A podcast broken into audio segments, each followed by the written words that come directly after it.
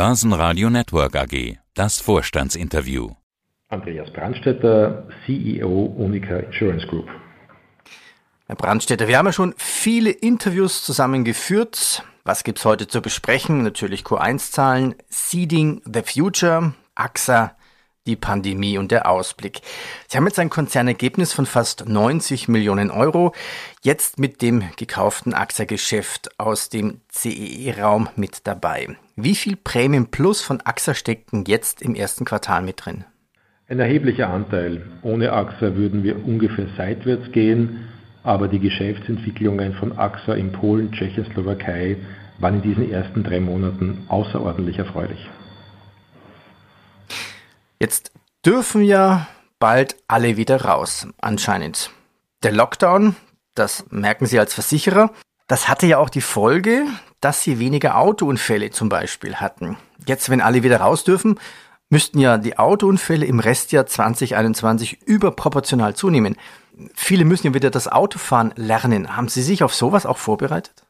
Die Schadenfrequenz wird nicht überproportional steigen, sie wird steigen, das ist klar, aber die Menschen werden jetzt nicht doppelt so viel Auto fahren wie in der Krise.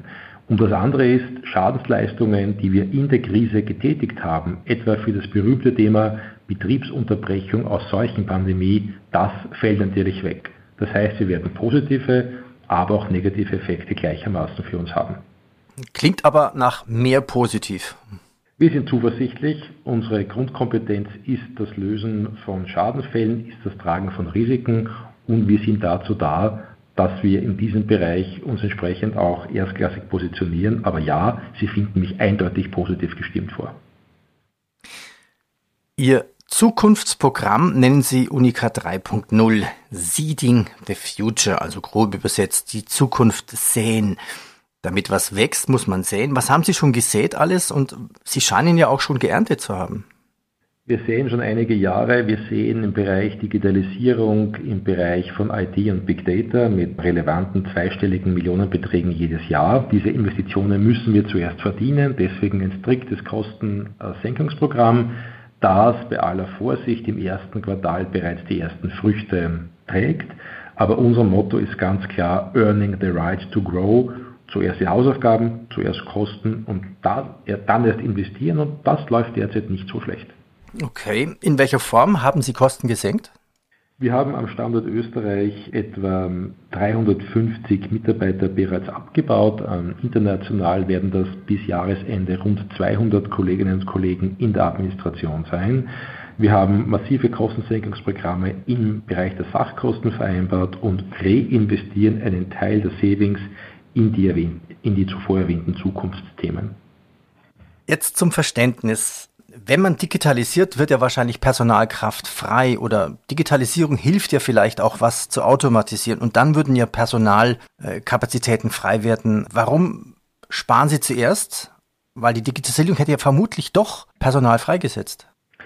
Wir tun das einfach, weil wir overstaffed sind, vor allem am Standort Österreich. Wir haben sehr viele repetitive manuelle Tätigkeiten die nicht immer unbedingt eine Convenience, eine gestiegene Convenience auf der Kundenseite mit sich bringen. Das heißt, hier ist schon noch ordentlich Speck dran gewesen. Wir reduzieren das, um eine anständige Kostenquote zu erreichen und wir glauben allerdings dann, dass im Lauf der Jahre, wenn die Automatisierung nach Digitalisierung dann wirklich greift, dann noch mehr drinnen ist. Also gerade im Bereich der Administration werden wir sicherlich weniger Mitarbeiter, deutlich weniger Mitarbeiter von Liechtenstein bis Russland als davor.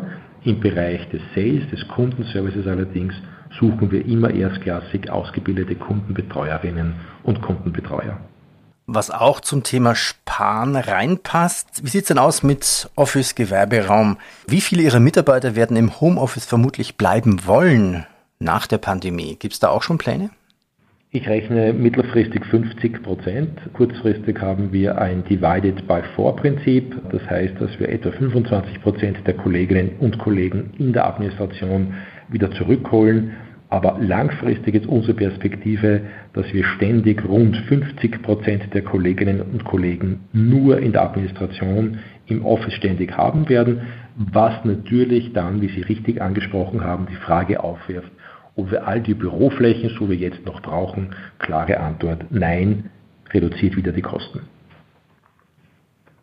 Also 50 Prozent ist schon eine große Zahl. Finde ich jetzt überraschend groß. Ja, wir glauben, dass sich die Arbeitswelt der Zukunft doch massiv ändert und dass wir in der Administration nicht mehr als 50 Leute, 50 Prozent der Mitarbeiterinnen ständig physisch im Office haben werden. Nochmal zu Seeding the Future. Warum nennen Sie es eigentlich Unica 3.0? Was war denn 2.0? Also 2.0 ist ja der übliche Begriff für Digitalisierung. Hätten Sie vielleicht ein Beispiel, wo Sie stehen und wo Sie hinwollen mit 3.0? Die semantische Erklärung ist relativ simpel. Das alte Programm, das alte Strategieprogramm, das wir 2011 begonnen hatten und das letztes Jahr geendet hat, das hieß Unica 2.0. Und so gesehen war es möglicherweise etwas einfallslos, das neue Programm Unica 3.0 zu nennen, das heuer im Jänner begonnen hat. Wo wir stehen, ich würde sagen unterschiedlich. Wir machen, wie die Gesamtindustrie, denke ich, gerade im Bereich der Automatisierung erfreuliche, des Backoffices erfreuliche Fortschritte.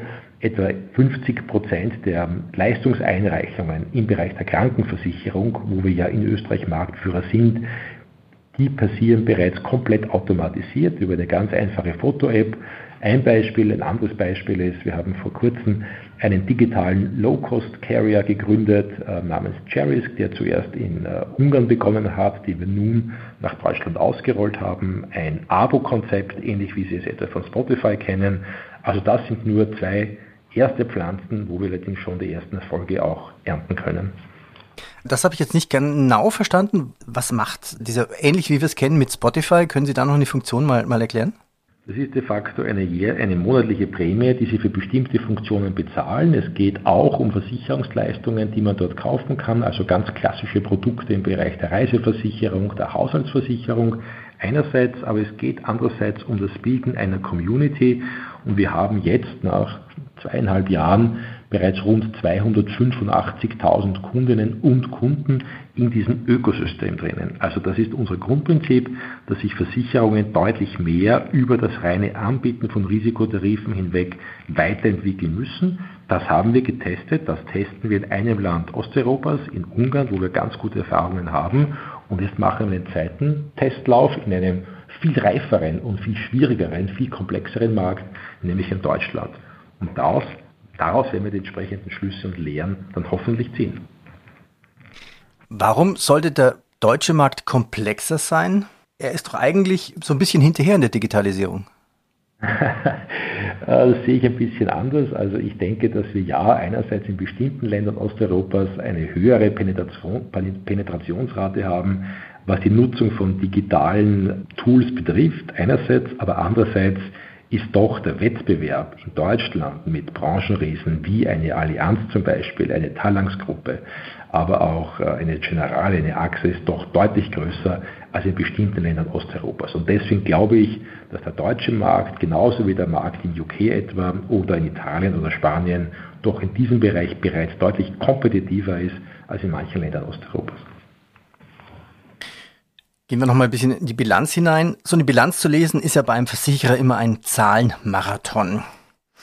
Die Solvency 2 Quote, die würde ich gerne mal rausgreifen, ist ja ein wichtiger Indikator für die finanzielle Stabilität eines Unternehmens. Also sie zeigt im Prinzip an, ob ein Versicherer auch in wirtschaftlichen Extremsituationen den Ansprüchen der Kunden bedienen kann. Und dafür gilt es ja die Solvency 2 Quote und die liegt bei Ihnen jetzt bei 100 95 Prozent. Jetzt tue ich mir aber schwer, diese Zahl einzuschätzen und zu vergleichen.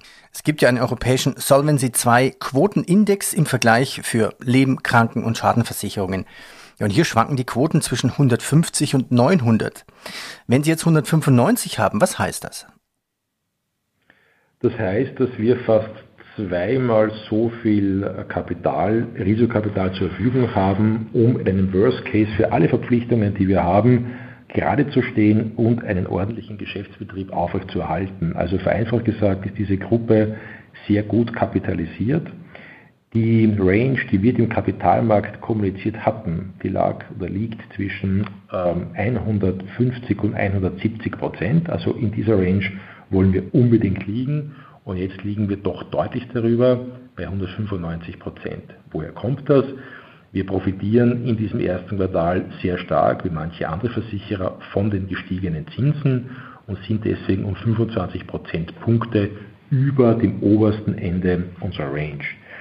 Wo werden wir mittelfristig landen? Wenn die Zinsen so bleiben, wie sie jetzt sind, denken wir, dass wir dieses Niveau äh, entsprechend halten können.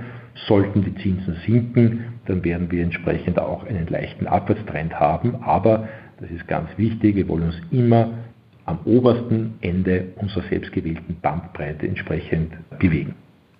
Nennen wir noch eine Zahl. Das Ergebnis vor Steuern stieg auf 112 Millionen Euro.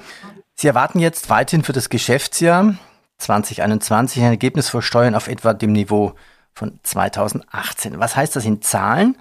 Wo haben Sie das meiste Wachstum und welche Einflüsse durch Covid haben Sie immer noch und müssen Sie für 2021 ausbuchen?